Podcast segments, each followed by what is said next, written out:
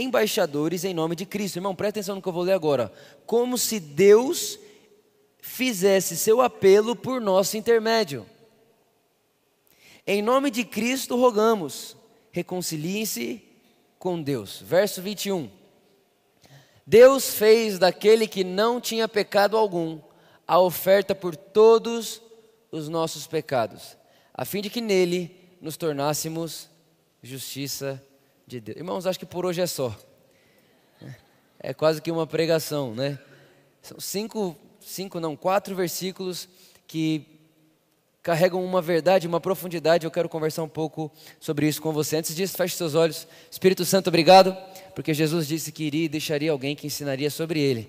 Sem dúvida nenhuma, temos convicção e já te agradecemos de forma antecipada, porque depois que terminarmos esse momento de mensagem, o nosso conhecimento de Cristo terá sido expandido, ampliado e graça e favor terão sido multiplicadas. Te agradecemos em nome de Jesus. Amém. Amém e amém. Irmãos, uh, esse texto carrega verdades muito profundas e ao mesmo tempo muito simples. Eu tenho falado principalmente com os meus amigos que estão perto de mim, eu tenho dado a seguinte ideia a eles: e se a gente acreditasse que quando a Bíblia diz que nós somos uma nova criação, nós realmente acreditássemos que somos uma nova criação? Porque quando você olha para a fé, da maioria das pessoas, principalmente dentro da igreja cristã, enfim, você vai perceber que, de alguma maneira, dentro do nosso inconsciente, Deus não nos tornou novas pessoas, Deus está nos tornando pessoas melhores.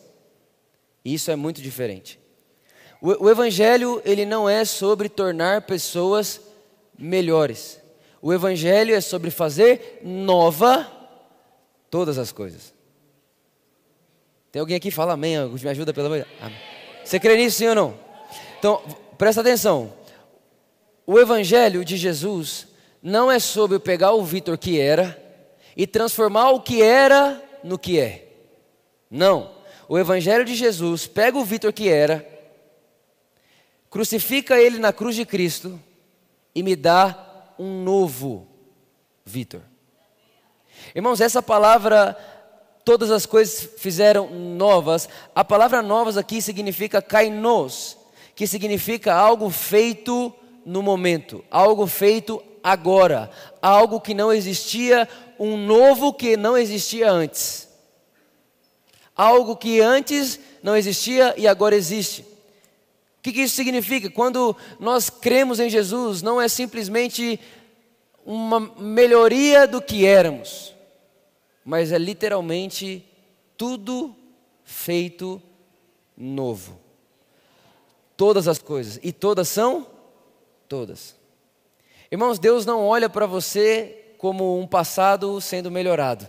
Deus olha para você mediante a nova criação que lhe tornou em mim e em você, mediante quem? Cristo Jesus.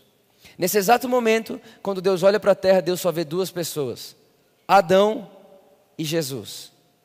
A Bíblia diz em Romanos capítulo 5 que todos pecamos em Adão. Isso seria, isso parece ser, obviamente, muito injusto quando você pensa, poxa vida, Vitor, como que pode um homem pecar e todos serem considerados pecadores? Mas o texto não termina assim. O texto vai dizer que a graça de Deus vai superabundar a essa verdade. E ele continua dizendo: Mas todo aquele que crê é justificado em Cristo Jesus. Ou seja, todos pecaram em Adão, mas tem uma porta aberta para todos acertarem por meio de Cristo. Ou seja, irmãos, presta bem atenção em mim. Olha só, ninguém vai poder um dia se apresentar diante de Deus dizendo: Deus, eu fiz algo para estar aqui, por melhor que seja essa pessoa. Afinal de contas, pecado não é natureza. E semana passada nós falamos que santidade, pecado não é ação, perdão, é natureza. E semana passada nós falamos que santidade também não é ação. Porque a gente é levado a pensar o quê? Uma pessoa santa é uma pessoa que não peca. Uma pessoa santa é uma pessoa que se consagra. Uma pessoa santa é uma pessoa que jejua, que ora, que lê a Bíblia. Mas isso não tem respaldo algum no Evangelho. Até porque se jejum, oração e frequência em igreja tornasse alguém santo, os judeus seriam santos antes de Jesus vir para a terra. Eles jejuavam duas vezes por semana, meditavam na Torá o dia inteiro e estavam todos os sábados no tabernáculo. E isso nunca foi suficiente para santificá-los. Por quê? Porque santificação não é algo que eu faço, santificação é uma natureza que eu recebo, de graça. De graça, aonde eu recebo essa natureza? Nessa nova criação. Então olha para quem está do seu lado e fala assim: você não é o velho melhorado. Você foi feito novo.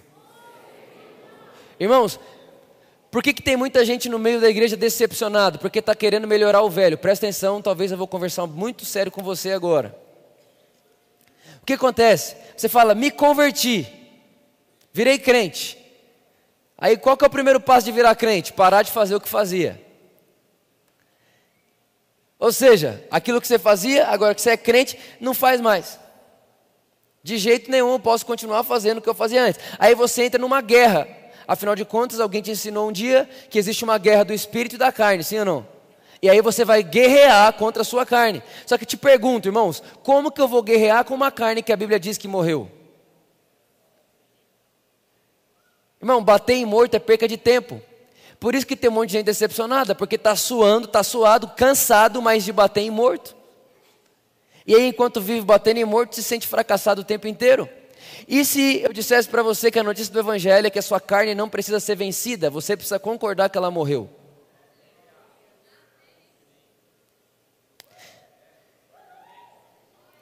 E se eu dissesse para você que você não precisa se libertar do pecado, se eu dissesse para você que Jesus já te libertou e você concordasse com isso e vivesse como alguém realmente livre?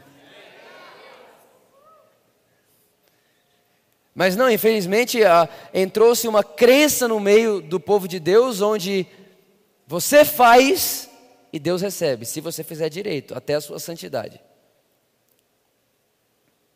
Quem está entendendo o que eu estou falando aqui, irmãos? Está feliz ainda? O próximo verso ele vai dizer: Olha, tudo provém de Deus. Põe para mim o versículo, o versículo 18.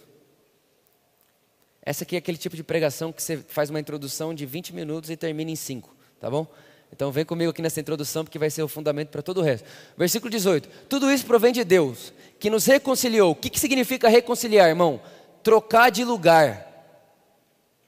Reconciliar significa trocar de lugar. Deus nos reconciliou com Ele através de quem? De Cristo. Como Ele fez isso? Próximo verso. Deus estava em Cristo, reconciliando consigo mesmo o mundo, não levando em conta as transgressões dos seres humanos.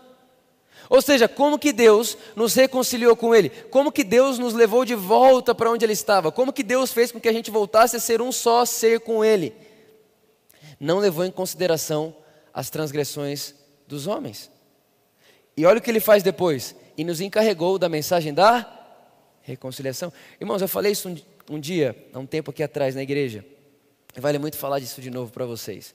Nunca se esqueça disso. A mensagem do Evangelho é como uma equação. Já viu uma equação? A equação do Evangelho é a seguinte: a Bíblia está dizendo que Deus Pai reconciliou o mundo com Ele através de quem? De Cristo. Ou seja, qual que é a equação aqui? Deus Pai mais Deus Filho. Aonde você entra na equação? Só no resultado. Presta atenção. Se a equação fosse Deus Pai mais Deus Filho mais Espírito Santo mais o Vitor, ia dar ruim.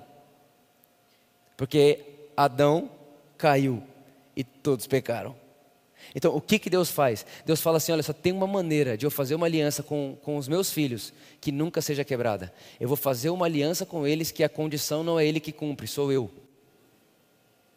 Não vai ter condição para o Vitor. A única coisa que ele vai precisar é crer e assinar um contrato onde ele não tem parte alguma na obra, mas tem toda a parte no resultado daquilo que vai ser feito. Ou seja, então o que é o Evangelho? O Evangelho é Deus mais Deus mais Deus igual. E no igual ele e você em Cristo Jesus e agora nós usufruímos com ele. Nunca morremos a morte de Cristo, mas usufruímos da sua vida. Nunca obedecemos como Jesus obedeceu, mas compartilhamos do mesmo tipo de justiça. Nunca poderíamos merecer sentar no mesmo lugar que Jesus, mas estamos assentados nesse exato momento nas regiões celestiais em Cristo Jesus. O que, que, é isso? É uma aliança que o homem não entra na condição. Deus faz uma aliança com ele mesmo e te insere no resultado. Esse é o Evangelho. Agora, tem, infelizmente, entrou-se uma crença que é Deus mais Deus, mais o que eu faço igual à minha vida. Então, quando alguém está passando algum problema na vida, ele chega para conversar com alguém e fala: Cara, estou passando isso, isso, isso. Ah, deve ser brecha. Deve ser pecado. Deve ser falta de responsabilidade. Deve, alguma coisa. Está orando. Está lendo a Bíblia. Está jejuando. Está fazendo isso, está fazendo aquilo. Por quê? Porque a gente atribui a nossa vida a nossas obras. Ao que nós fazemos, ao que nós podemos fazer. E não é isso que o texto está dizendo. Ele está dizendo que Deus reconciliou o mundo em Cristo sem que a gente fizesse absolutamente nada. E olha o que ele faz depois. Próximo. Põe lá para mim o 20. Portanto, somos embaixadores de Cristo, como se Deus vos encorajasse por nosso intermédio. Irmãos, o apóstolo Paulo está dizendo, irmãos, a verdade é que agora, nós que fomos reconciliados, nós somos o apelo de Deus para a terra. Ou seja, nesse exato momento, qual que é a maneira de Deus fazer um apelo para as pessoas? Nós. Ou seja, Deus está dizendo, Vitor, vocês agora são os meus representantes. Qual que deve ser a nossa função então? Olhar para ele e falar, tá bom, Deus, você quer que eu represente você, mas o que você falaria? Se você fosse pregar aqui agora, Deus, o que você falaria? Vos suplicamos em nome de Cristo, vos reconciliem-se, reconcilieis com Deus. Ou seja, Deus está fazendo um pedido para mim e para você, Vitor, quando falar em meu nome, pregue a reconciliação. Tá bom, Deus, o que é reconciliação? É que eu não levei em conta o pecado da humanidade, mas em Cristo eu fiz uma aliança com eles para não só cobrir o pecado, mas para arrancar o poder do pecado, para arrancar o poder da culpa, para arrancar o poder da minha ausência e dar para eles uma vida de justiça, uma vida de verdade, uma vida que vale a pena ser vivida. Quem está entendendo o que eu estou falando aqui está comigo? Então, olha só. Deus faz o seu apelo através de nós. E qual que é o último verso, versículo 21? Irmão, esse, esse versículo aqui tinha que estar tá decorado na nossa cabeça, na verdade tatuado no nosso, em qualquer lugar do corpo, de tão maravilhoso que é. Deus fez. Quem fez? Deus. Deus fez daquele que não tinha pecado algum a oferta por quantos pecados? A fim de que nele nos tornássemos justiça de Deus.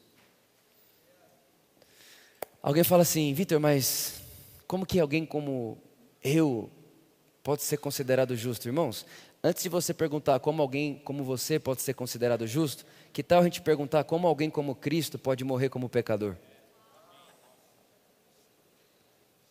Se a gente souber responder como alguém como Cristo pode morrer como pecador, quem sabe a gente saiba responder porque alguém como nós somos declarados justos. Porque a resposta de um está na resposta do outro. Irmãos, nós fomos feitos justos, porque um dia Cristo se fez pecado por nós. Ele não imputou, irmãos, Deus não é injusto, Deus é justo. Então o que, que ele faz? Quando o texto está dizendo que ele não imputou o pecado dos seres humanos, ele não está dizendo que ele pegou um tapete, colocou em cima dos pecados e disse: finge que eu não vi. Não, ele está falando, Vitor, eu vou imputar seu pecado em outra pessoa. Você não vai pagar por esse pecado, alguém precisa pagar. Então eu vou pagar na figura do meu filho todos os seus pecados, a fim de que você possa ser a justiça de Deus. Esse é o Evangelho e é essa mensagem que a Bíblia diz que Deus nos chama a compartilhar. Sabendo disso, coloca para mim Atos capítulo 13.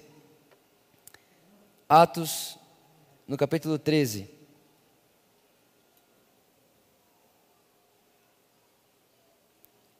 Nós vamos ler a partir do versículo 28. Atos 13, 28.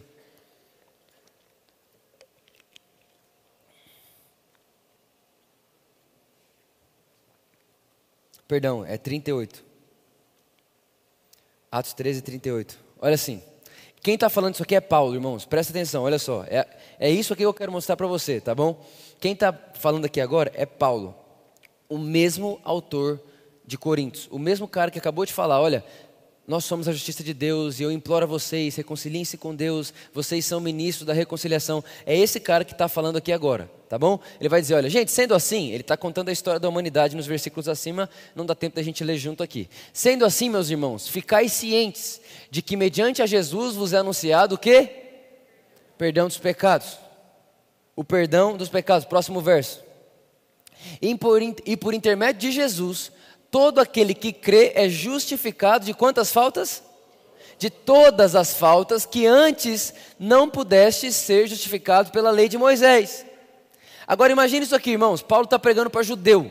É um tanto de judeu, seguidor da Torá, seguidor da lei, que conhece os preceitos de, de, do Deus de Israel, que frequenta o tabernáculo, o, o templo toda semana, que ofereciam sacrifícios, que, que, que ofereciam holocaustos. Paulo chegou neles e falou: Gente, é o seguinte, eu tenho uma notícia para dar para vocês. A notícia é: mediante Jesus, vocês são perdoados de todos os seus pecados.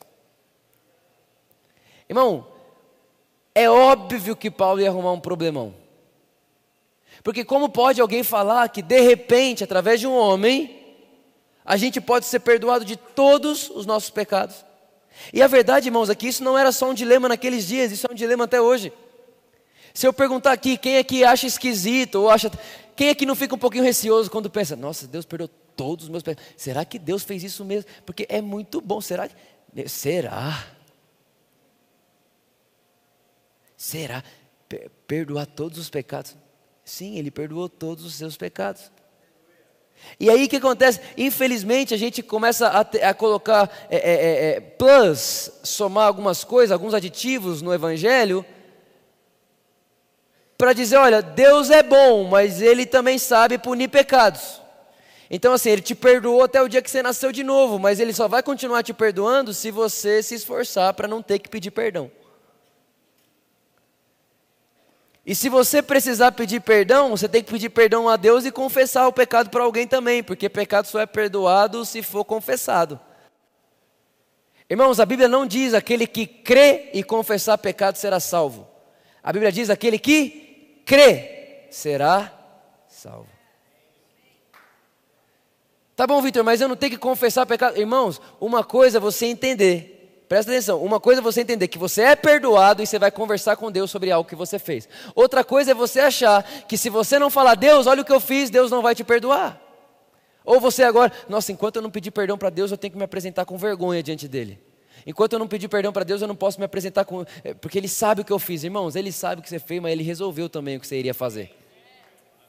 Então, todos nós que estamos aqui, nós se apresentamos diante de Deus mediante a justiça de Deus e não mediante as obras do homem. Agora, Vitor, pelo amor de Deus, isso vai produzir um povo pecador demais, isso vai produzir um povo. Irmãos, presta atenção, essa semana, essa semana não, na verdade, toda semana alguém pergunta para mim assim: Vitor, por que, que você nunca prega arrependimento? Nunca.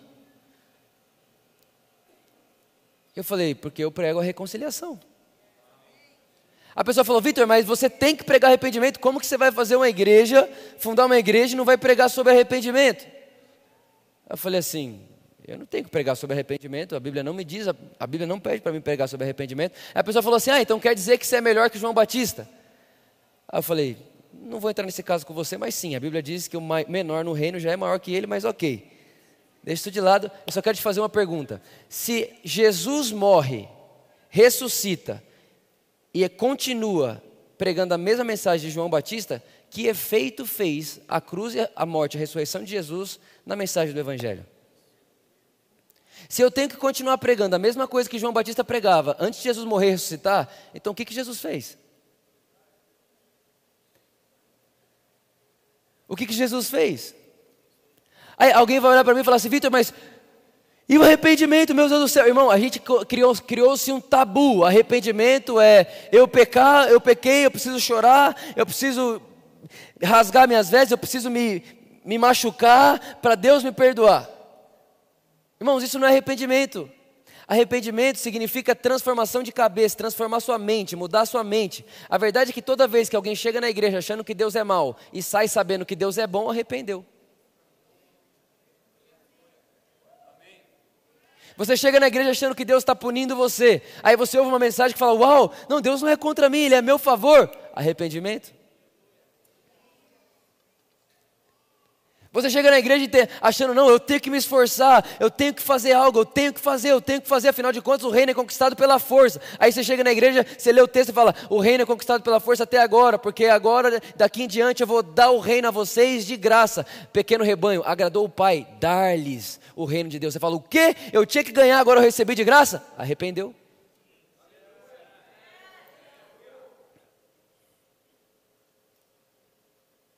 Não, não é possível, essa situação na minha vida é certeza que é Deus pesando a mão em mim.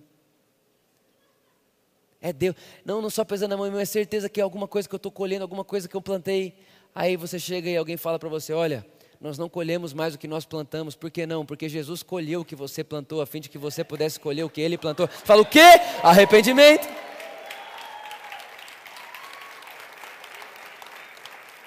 Arrependeu. Mudança de mente, irmãos. Você chega achando que você é um pecador. Aí você ouve o evangelho e fala, o evangelho vai te dizer, mas Cristo justificou você. E repare, irmão, as suas ações são fruto da sua crença. Quanto mais você, se, quanto mais você olha para você como pecador, mais vontade de pecar você vai ter. Afinal de contas, é o que você crê sobre você mesmo. Mas e se você começasse a acreditar sobre você aquilo que Deus acredita? Ele olha para você e vê justiça. Quem está entendendo o que eu estou falando aqui? Vocês estão mais em silêncio do que o pessoal da manhã. É normal, um silenção nessa mensagem mesmo. Mas vocês estão mais em silêncio, está tudo bem. Está feliz ainda?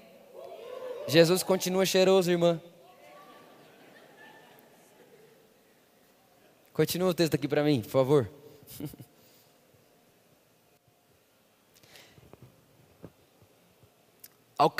Irmão, agora, ó. Acautelai-vos, pois para que não vos sobrevenha o que foi anunciado pelos profetas. Próximo, 41. Vede, ó escarnecedores, ficai atônitos e morrei. Porquanto eu realizarei em vossos dias obra de tamanha grandiosidade que jamais vos seria possível crer se alguém apenas vos contasse. O apóstolo Paulo está dizendo assim para os judeus: ó, mediante Cristo Jesus, vocês são perdoados. Ou seja, a mensagem da reconciliação. Deus reconciliou vocês com Ele através de Cristo Jesus. Não é o que você faz, não é o que você sacrifica, não é o tanto que você jejua, não é o tanto que você ora. É Deus em Cristo. Ele fez uma aliança com você em Cristo Jesus. Você é perdoado. E começa a contar essa boa notícia que, irmão, para um judeu.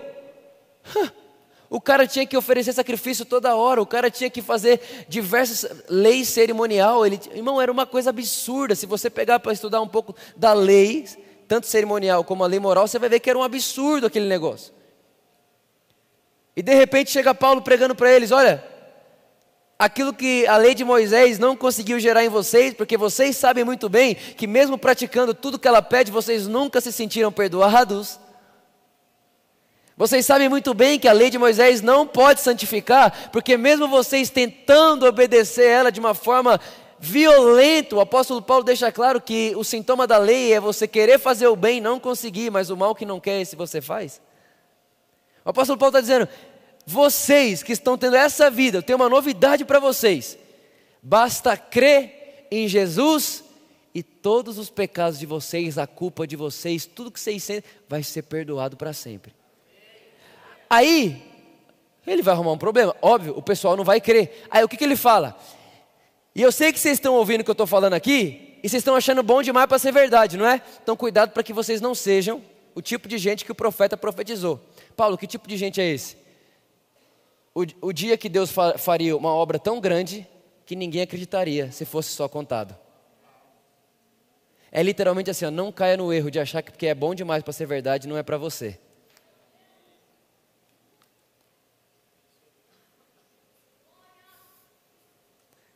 O dia que eu fizer uma obra grandiosa, vocês vão olhar e falar assim: não, não, não, não, não, não, não, não, não, não, não pode ser verdade. Já reparou que a gente tem mais facilidade de acreditar que algo de ruim aconteceu veio de Deus do que algo de bom veio de Deus? Mas é incrível como isso se perdeu no meio do, do caminho, afinal de contas, Jesus revelou o Pai. E hoje não temos mais nenhum tipo de sombra quando olhamos para Ele, conseguimos perceber claramente que Ele é bom. Não há nenhum tipo, resquício de maldade nele, não sei como. Mas existe uma. Irmão, o mundo é legalista. Até o ateu tem religião, irmão. O mundo é legalista. Nós, a, a, a, cabeça, quando o apóstolo Paulo fala, transforme a mente de vocês. Quando o apóstolo Paulo fala, não se moldem ao sistema desse mundo, ele não está falando não se moldem a uma vida de pecado. Ele está falando não se moldem à crença desse mundo, sistema de crença. Qual é o sistema de crença do mundo? Se você entrar na hora certa, sair na hora certa fazer o que foi te pedido, você vai receber seu salário. Quem planta, colhe. Quem não planta, nunca vai colher. O apóstolo Paulo está dizendo: não deixe essa mentalidade encaixar na mentalidade de vocês, a fim de que vocês acreditem que Deus é da mesma forma que vocês estão aprendendo aqui na terra.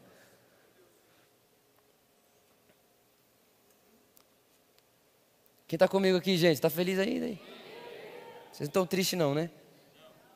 Então continua, ó. Continua o texto. Versículo 42. E, e quando Paulo e Barnabé estavam saindo da sinagoga, o povo os convidou a ensinar mais a respeito desse assunto. Repare, irmão, isso aqui é muito legal. Paulo e Barnabé terminam de pregar sobre a reconciliação, a graça de Deus, o favor de Deus. Aí o que acontece? Eles estão indo embora. Aí chega o povo nele e fala assim: Ô Paulo e Barnabé, vocês podem voltar aqui semana que vem para pregar a mesma coisa? Irmão, não sei se você já percebeu isso, mas quando você tem a revelação do Evangelho, você não quer ouvir mais nada. Mais nada. Mais nada. Você quer ouvir o Evangelho. Então ele está falando assim: Paulo e Barnabé, vocês podem voltar aqui semana que vem pregar a mesma coisa? Por isso que eu falo, aqui na Por Amor, irmão, você pode vir aqui domingo, quarta, terça, na escola Mateus, na escola você vai vir para ouvir a mesma coisa. É o Evangelho, é a graça de Deus, é Jesus e a sua supremacia, a suficiência de Jesus. É o Deus que não levou em consideração o pecado da humanidade, mas reconciliou nele mesmo, em seu Filho Jesus, todo aquele que crê. Ponto final.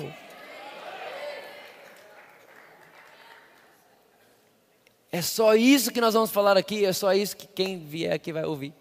Agora, olha o que vai acontecer. Versículo 43. Depois que a congregação foi despedida, muitos dos judeus e dos gentios devotos convertidos ao judaísmo seguiram a Paulo e Barnabé. Esses conversavam com ele e falavam o quê?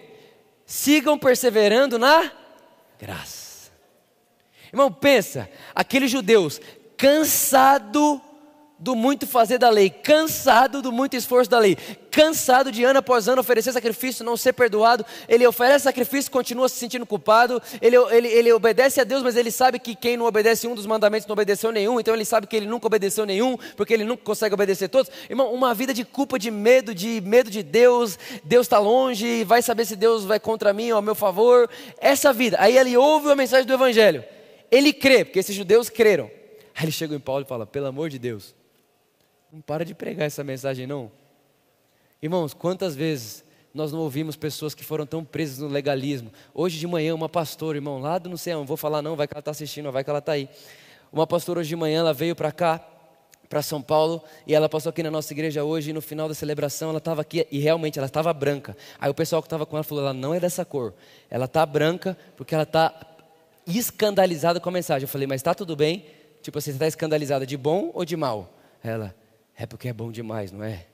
Eu falei, ela falou assim, só que eu sou há 40 anos e nunca ouvi falar que Deus perdoa todos os nossos pecados. E ela falou para mim aqui, ó, bem aqui, você pode, por favor, perseverar em não parar de pregar a graça de Deus?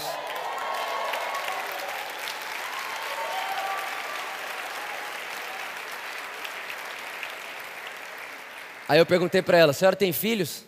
Na hora me veio um. Senhora tem filhos? Ela tem. Aí eu falei: quantos deles estão na igreja com a senhora? Eles. Aí ela: nenhum. Aí eu falei: se isso fosse pregado lá, quantos estariam? Ela: todos.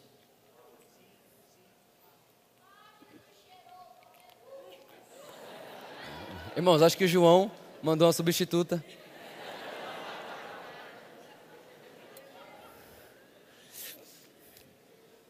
Olha só, continua aqui comigo. Versículo 44, irmãos, estamos caminhando aqui para o final. Presta atenção, que eu vou chegar aqui no, no desfecho, que é o mais legal. No sábado seguinte, quase toda a população da cidade se reuniu para ouvir a palavra de Deus. Escuta, irmão. Estava cheio num sábado. No outro sábado, estava impossível. Por quê? Porque quase toda a cidade, irmão, pensa nisso. Que lugar numa cidade suporta quase toda a cidade? Nenhum. Nenhum. Então aconteceu uma revolução. Por quê, irmãos? Por que aconteceu essa revolução? Porque a pessoa que ouviu uma coisa dessa no sábado, ela não vai conseguir ficar em silêncio na semana. Você não precisa pedir para ela, conta para os outros. Não, vai contar, irmão. Porque como que pode um Deus gracioso desse? Como é que pode um Deus tão galardoador assim, um Deus tão generoso assim? Como é que pode um Deus tão amoroso assim? Como é que pode? Parece bom demais para ser verdade, mas deixa eu contar uma coisa para você. Já diria um pastor que eu tanto amo nesse Brasil, ele fala o seguinte: Vitor, toda vez que você ouvir uma coisa que for boa demais para ser verdade, lembre-se, é o Evangelho. É o Evangelho, é o Evangelho, é o Evangelho, é o Evangelho. É o Evangelho. É bom demais para ser verdade, irmão. Agora você vai, irmão, o que eu vou ler aqui agora vai escandalizar você. Eu amo ser escandalizado. Quem ama? Eu amo. Eu amo quando alguém fala uma coisa, eu fico em choque. Assim. Tipo lendo o livro O Evangelho Nu. É só escândalo, irmãos. Então cuidado, nem leia. Vamos lá. Próximo, 45. Entretanto, quando os judeus observaram a multidão, ficaram tomados de inveja e de forma desrespeitosa e ultrajante contradiziam o que Paulo pregava. 46. Então, irmão, olha só, ó, ó, ó. Então Paulo e Barnabé, tomando a palavra com toda coragem, eles afirmaram: Importava que a vós outros, em primeiro lugar, fosse pregada a palavra de Deus. Porém, considerando que a rejeitais e a vós próprios vos julgais indignos de receber a vida eterna, eis que agora vamos aos gentios. Espera aí, muda a versão para mim, muda a versão. Presta atenção. Enquanto ele muda a versão, tem o gol, a placa ali e tal.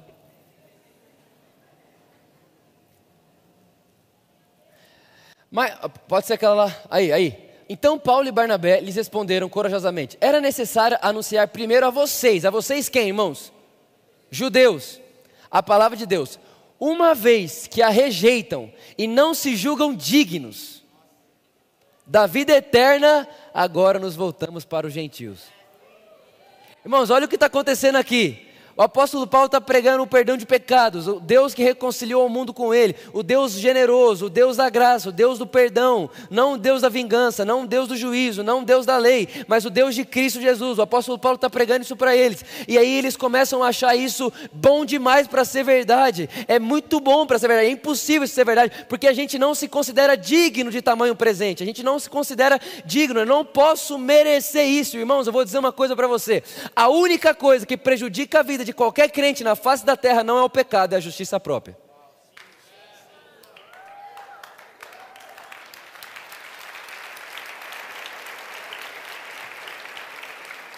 Agora eu comecei a pregar, falei é cinco minutos a pregação. Escuta, ó, primeira vez que o homem peca, o homem peca, Adão peca, Eva come a fruta, Adão come a fruta. Você sabe da história? Os dois se escondem. Os dois se escondem, e quando eles se escondem, eles pegam o quê? Uma, uma, uma, uma folha de uma figueira para tampar a nudez. Lembram disso? Então, a primeira vez que aparece a palavra figueira na Bíblia é Adão tentando esconder sua própria nudez junto com a de Eva. Então, figueira, Adão tentando se esconder diante de Deus. Adão tentando cobrir a sua nudez, ou seja, é Adão querendo esconder a si mesmo, é Adão querendo se auto-justificar, é a justiça do homem entrando em ação, o homem querendo se apresentar de forma digna diante de Deus. Está comigo, sim ou não? Então, isso é a primeira vez que aparece a palavra figueira na Bíblia. Quando Jesus está andando na terra, a Bíblia diz que tem uma figueira e essa figueira não dá fruto. E toda a caminhada de Jesus na terra você vai perceber uma coisa: a única coisa que Jesus amaldiçoou enquanto andava na terra foi a figueira. Jesus olhou para ela e falou assim: Você não frutifica, eu amaldiçoo você. Por quê, irmãos? Porque a figueira é um símbolo do homem tentando cobrir a si mesmo. A figueira é um símbolo da justiça do homem, da justiça própria do homem entrando em ação com Deus. A figueira é um símbolo do homem tentando esconder a si mesmo, do homem tentando proteger a si mesmo. Então o que Jesus está dizendo? Justiça própria não frutifica jamais. Irmãos, ninguém que vive da força da sua justiça vai dar fruto. Você pode ter muitas obras, mas fruto jamais. Porque para que haja fruto do Espírito, precisa ter nascimento do Espírito.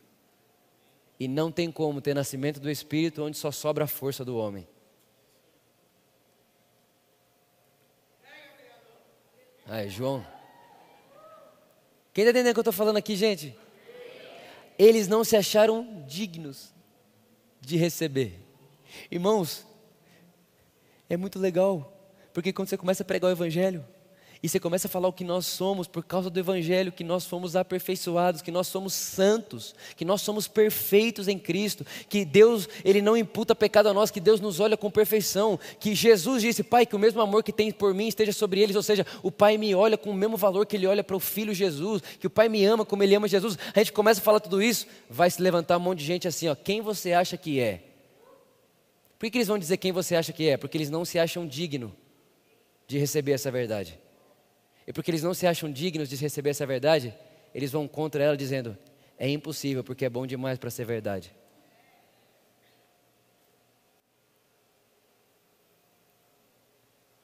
Fala, cara, você tem valor. Afinal de contas, você não morre por uma coisa que não tem valor. A pessoa fala: Quem você pensa que é para achar que Deus morreu por você porque você tinha valor?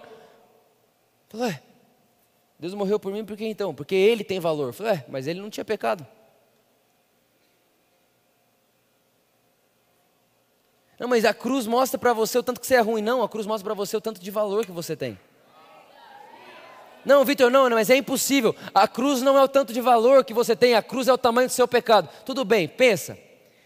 Uma pessoa que você odeia, uma pessoa que você odeia, que você não vê valor nenhum, ela é presa e a fiança custa milhões. Você vai pagar? Não, primeiro porque você não tem milhões. Alguém pensou isso. E segundo, porque você não gosta daquela pessoa. Tá bom, alguém fala, Vitor, o pagamento da cruz não é o tanto de valor que você tem, o pagamento da cruz é o tamanho do pecado. Ok, mas você não paga a fiança de quem você não ama mais do que o valor da fiança.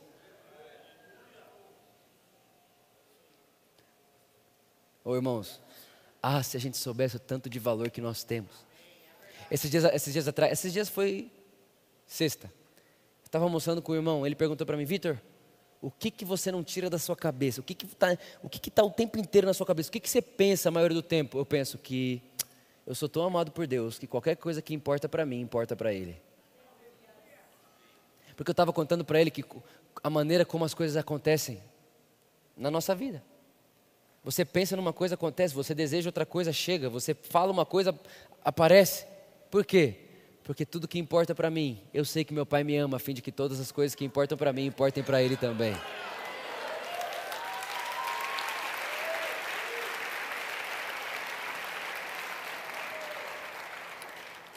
Agora, irmão, se você não se acha digno, não tem problema. Nós estamos aqui para pregar para os gentios. E sabe o que eu vou te dizer? Olha o próximo verso, olha o que está acontecendo com os gentios. 47. Pois assim o Senhor nos ordenou: Eu fiz de vocês luz para os gentios, para que você leve a salvação até os que eu fiz a terra. 48.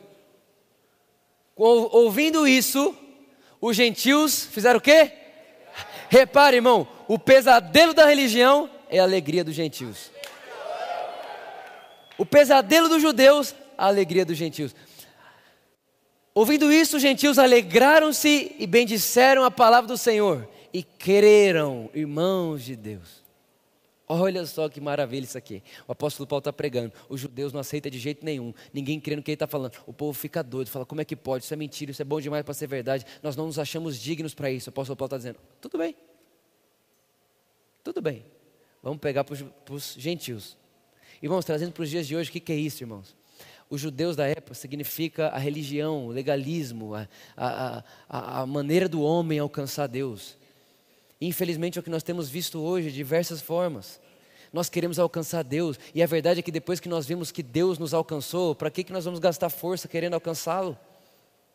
Ele nos alcançou. Tá bom, Vitor, mas a gente vai fazer o que agora? Crer. E mais o que? Usufruir. E mais o que? Contar falar. Estava conversando ontem lá com um pastor amigo meu lá no Descende, ele falou para mim, falou, Vitor, a gente não vai mudar o mundo. falei, não? Ele falou, não. falei, por que não? Ele falou assim, porque gente, o mundo já foi mudado. Jesus mudou o mundo, a gente só vai avisar o mundo que o mundo foi mudado por Jesus.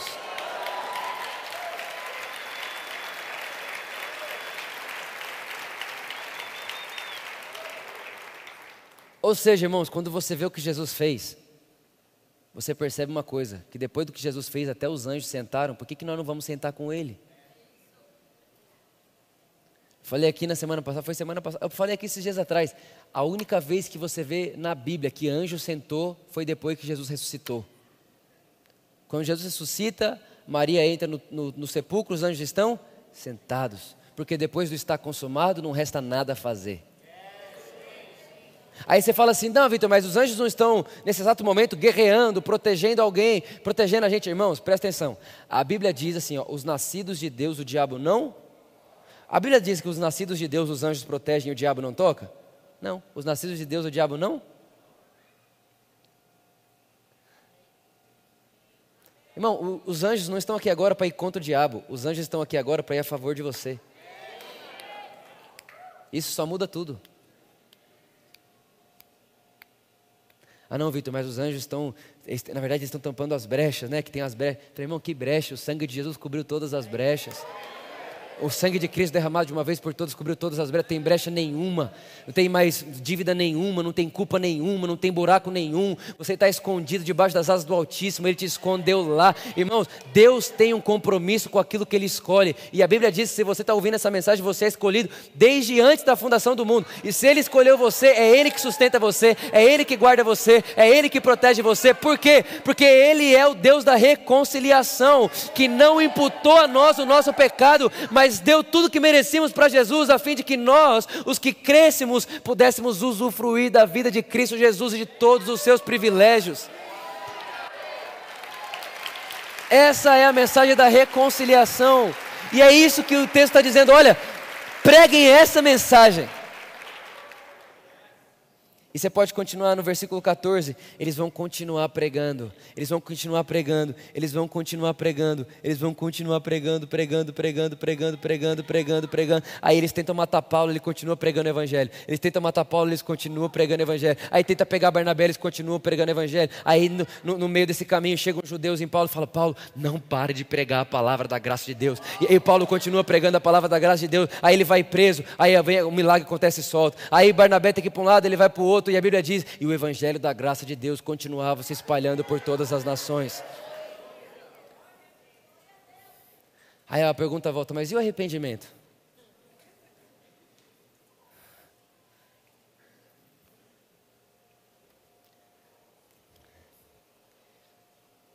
Tem duas formas de você se arrepender. Na verdade, só existe uma forma, a outra é mentira e ela é uma máscara. Quando você se arrepende porque você acha que você é ruim, é máscara. É força do homem. Estou arrependendo porque eu sou ruim. Quem que é o centro do arrependimento? Eu. Eu sou ruim, eu me arrependo. Essa é a primeira forma. Então você ouve alguém falar: você é um lixo, você é um miserável, você é um pó, do posso ver, posso ser volta. Ou você se arrepende, tu vai ver com Deus. Quando você chegar diante dele, vai pesar a mão em você, vai te mandar direto para o inferno. Você é aquele tipo de gente que vai chegar diante de Jesus, Jesus vai falar: Eu não te conheço, quem você é, eu, te, nunca te vi, incrédulo, vai para o lago do inferno. Aí todo esse negócio você fala: Meu Deus, eu não quero tudo isso, então o que, que eu faço? Arrepende, arrependo, Jesus, arrependo.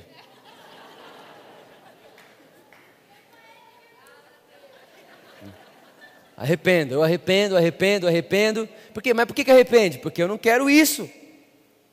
Agora tem a forma de Deus de arrependimento. Quem quer saber a forma de Deus? Põe para mim Romanos capítulo 2, verso 4. Olha lá. Ou porventura desprezas a imensa riqueza da bondade de Deus, tolerância e paciência, não percebendo que é a própria misericórdia de Deus que te conduz ao arrependimento. Ou seja, irmãos, ou você se arrepende porque você é ruim, máscara, não é arrependimento verdadeiro, ou você se arrepende porque Deus é bom. E aí quando você fala, meu Deus, Ele é muito bom.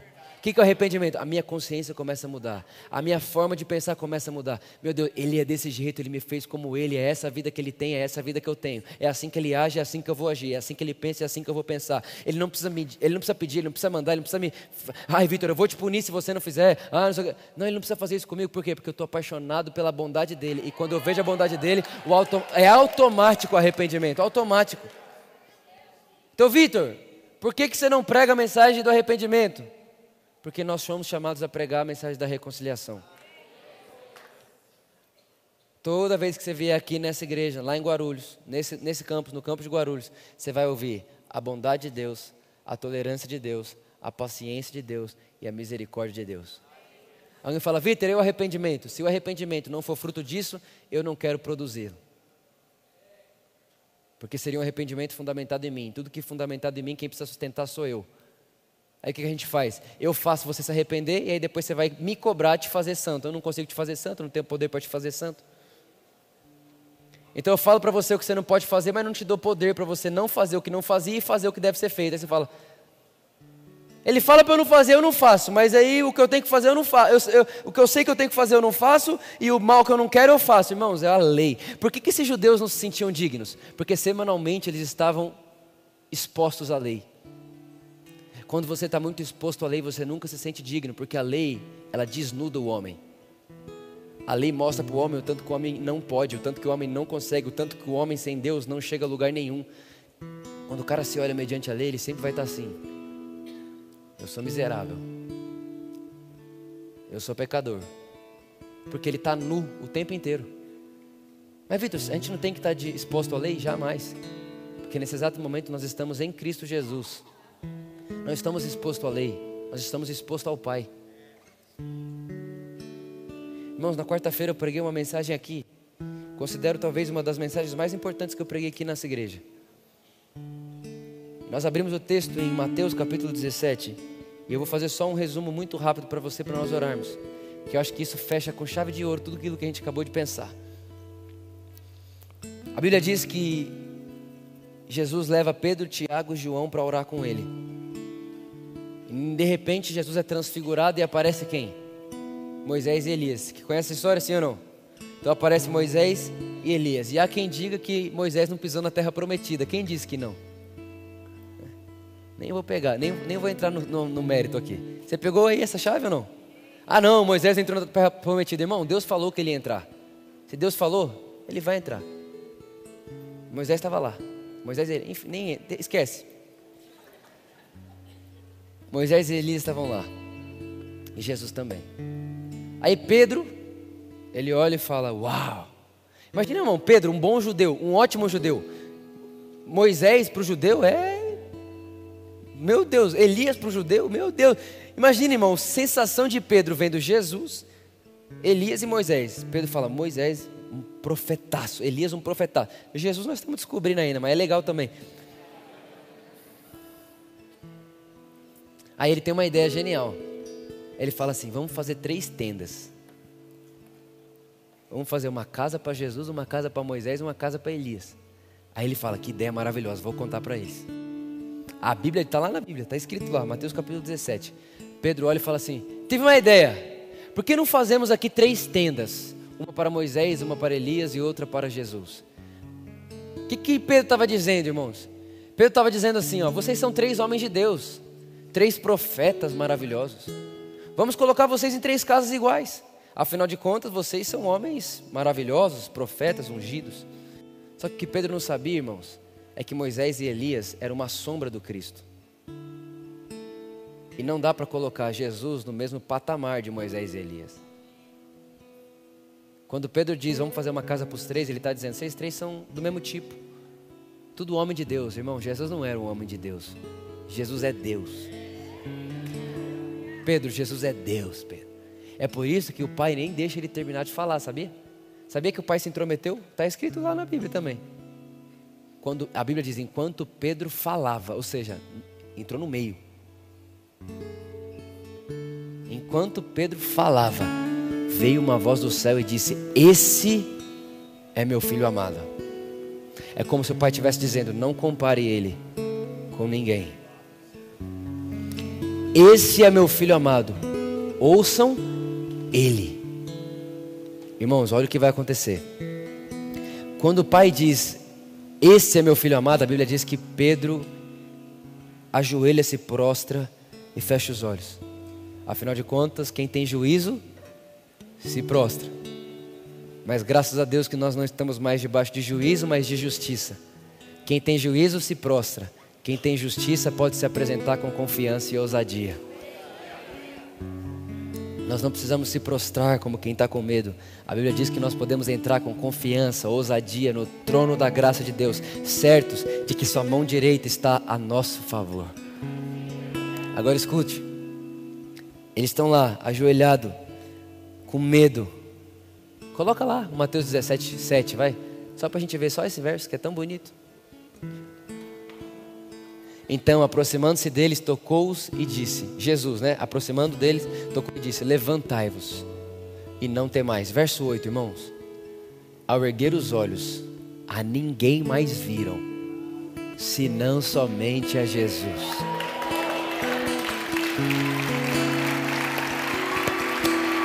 Meu Deus do céu. Imagina, imagina o pai ouvindo assim, Pedro falando: Ô Jesus, vamos fazer três caixas. Pedro. Deixa eu te mostrar o que importa. Abre os olhos, fica só Jesus. É o pai dizendo mais uma vez: só Jesus basta. Só Jesus. Só Jesus. Só Jesus. Só Jesus. Só Jesus de novo. Só Jesus de novo. Só Jesus de novo. Só Jesus de novo. Só Jesus de novo.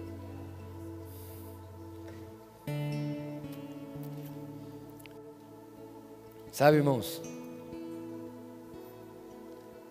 A gente tem. Diante disso tudo, a gente tem sempre uma escolha a fazer. No sentido que hoje na era digital a gente tem informação para todo lado, é um falando uma coisa, outro falando outra. Um fala A, outro fala B, outro fala Z, outro fala D, outro fala X. Aí talvez você pergunta, Vitor, mas o que, que eu escuto, o que, que eu leio, o que, que eu acredito? Sabe o que, você acredita? Acredite em qualquer coisa que é falada, que o começo é Jesus, o meio é Jesus e o final é Jesus. Porque dele, por ele e para ele são todas as coisas. Vitor, numa, numa, numa era de tanta informação, o que, é para mim reter? Retenha o que começa nele e termina nele. Retenha e creia o que tem a característica dele. Retenha e creia aquilo que diz a respeito dele em você. E por favor, talvez você entrou aqui hoje se achando tão indigno de ter a vida eterna. Deixa eu te contar. Você nunca vai saber explicar como alguém tão santo como Deus morre como pecador. Então não tente explicar como alguém como você merece vida eterna. Só creia e receba. Creia e receba. Creia e receba. Creia e receba. João capítulo 1, verso 14. E todo aquele que crê ganha o direito de se tornar filho de Deus. Não é sobre a nossa dignidade, não é sobre as nossas obras. Deus nos achou dignos de receber a vida eterna. Não recebe quem não se acha digno. Irmãos, eu não sei você, mas eu quero concordar com Deus. Se Deus me acha digno da vida eterna, eu também me acho. Eu quero. Eu pego. Eu creio e eu vou usufruir. Nessa terra, na era que há de vir para sempre, eu, eu usufruirei de algo que eu jamais poderia comprar. E mais, irmãos, que a gente nunca vai poder explicar. Por isso o justo não vive pelas obras, mas o justo vive pela fé. Eu creio. Eu creio e eu vou continuar crendo. Fique de pé comigo no seu lugar, vamos orar.